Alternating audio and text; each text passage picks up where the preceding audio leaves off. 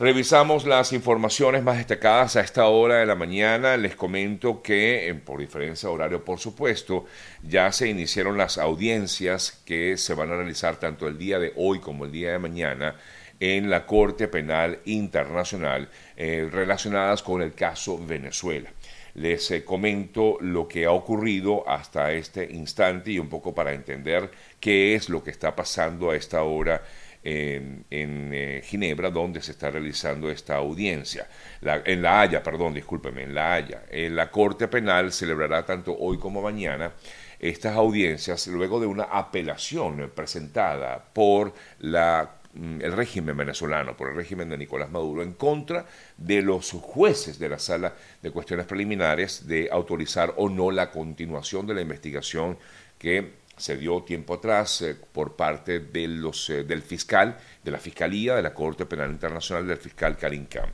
En esta audiencia no se va a dictar una sentencia, debemos, dejar claro esto, no va a haber una sentencia definitiva, sencillamente los jueces van a escuchar las partes de, eh,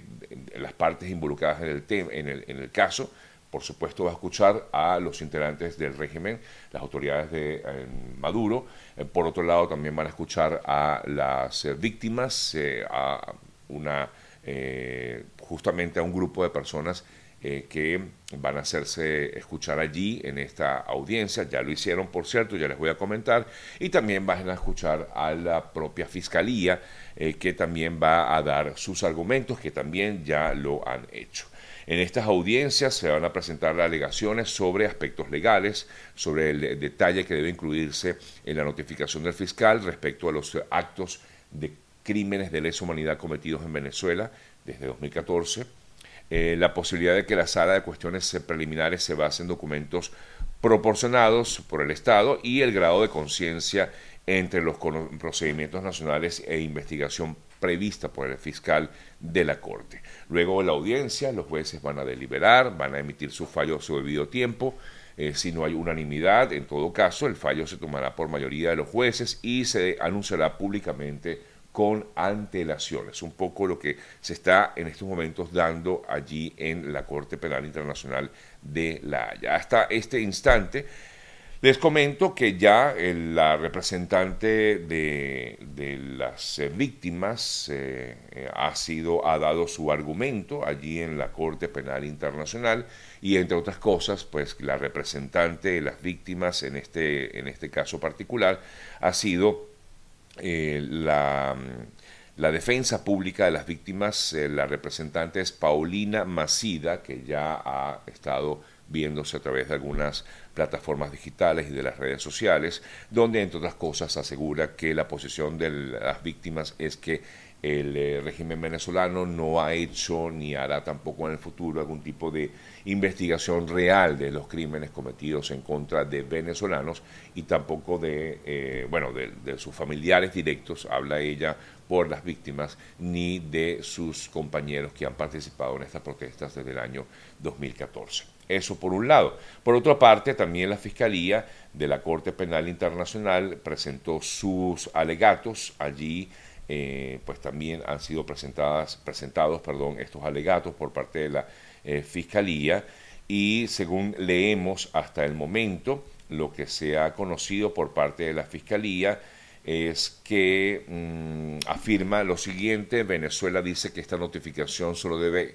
contener incidentes en el fiscal, que el fiscal puede investigar, dice la Fiscalía, la Fiscalía la Corte Penal, nosotros estamos en desacuerdo, la notificación debe ofrecer parámetros específicos suficientes que muestren el alcance de una investigación prevista por, como tal por la Fiscalía, pero no se requiere por derecho que se identifiquen los actos criminales específicos que la Fiscalía pretende investigar, es lo que ha dicho en el día de hoy la Fiscalía de la Corte Penal Internacional. En síntesis, amigos, eh, bueno, ah, también veremos la parte del régimen venezolano eh, que estará presente allí eh, por parte del régimen, el abogado británico Ben Emerson, también el canciller Ivan Hill, el secretario de Derechos Humanos Larry DeVoe y la directora de Derechos Humanos del Ministerio Público, Karen García, eh, también van a estar presentes en esta importante audiencia. Repito, para que no haya confusión, solamente eh, clarificar que aquí no va a haber, digamos, ninguna sentencia, no es que está concluyendo el proceso, es solamente una parte de este proceso eh, que se lleva adelante en la Corte Penal Internacional y que por supuesto es noticia hasta ahora, sobre todo porque se está dando justamente a esta hora, por lo menos hace unos minutos. Bien, en otras importantes informaciones destacadas, hablando por cierto de este tema para concluirlo, el Foro Penal decía el Foro Penal, la organización eh, no gubernamental que ayuda a las, eh, a las víctimas de crímenes de lesa humanidad, dijo que esta audiencia marcaba un hito importante porque es la primera audiencia pública de este proceso que lleva ya un buen tiempo y donde se ha escuchado definitivamente la hora, eh, se ha escuchado, perdón, la, la, voz de los de las víctimas en esta situación en todos estos, en las víctimas de estos crímenes durante todos estos años. Revisamos otras importantes informaciones. Me voy a Colombia, la llamada paz total de la cual, eh, pues con la cual comenzó el gobierno de Gustavo Petro. Eh, de hecho, es parte, fue parte de su eslogan para llegar a la presidencia de, iba, de que iba a lograr la paz total, sobre todo con las guerrillas. Hablamos directamente del Ejército de Liberación Nacional y de la, de, las FARC, de las Fuerzas Armadas Revolucionarias de Colombia, de las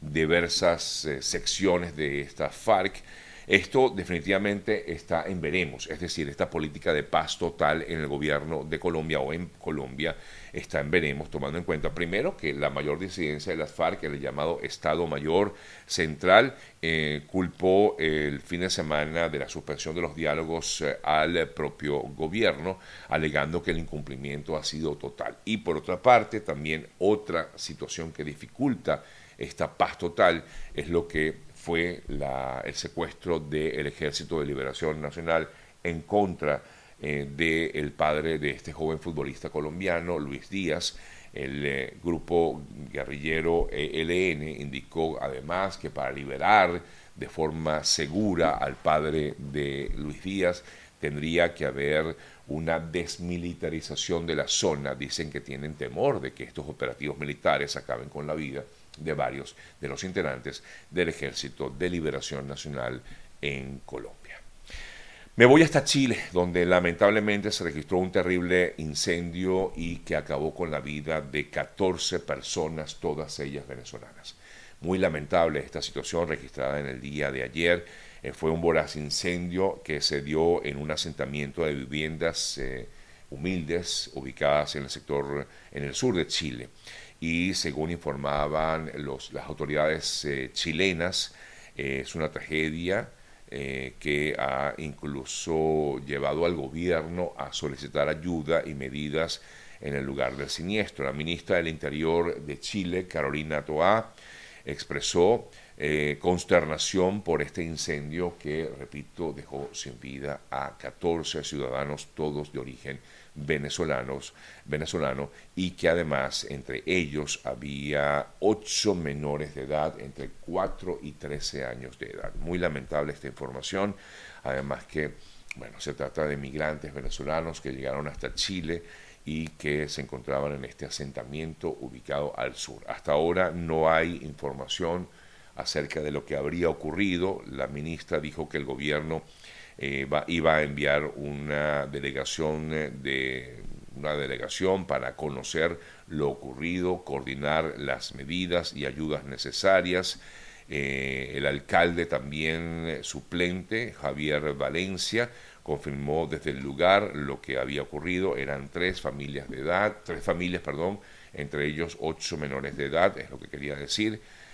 Ocurrido, insisto, en esta zona del sur de Chile, en una zona del sur de Chile, específicamente en Concepción. Aunque se desconocen las causas del siniestro, eh, eh, dijeron que iban a investigar el posible reencalentamiento de una estufa. Eh, al parecer es lo que habría originado este terrible hecho en Chile, en el sur de Chile, donde murieron 14 venezolanos y que de hecho es noticia también para los medios de comunicación de ese país.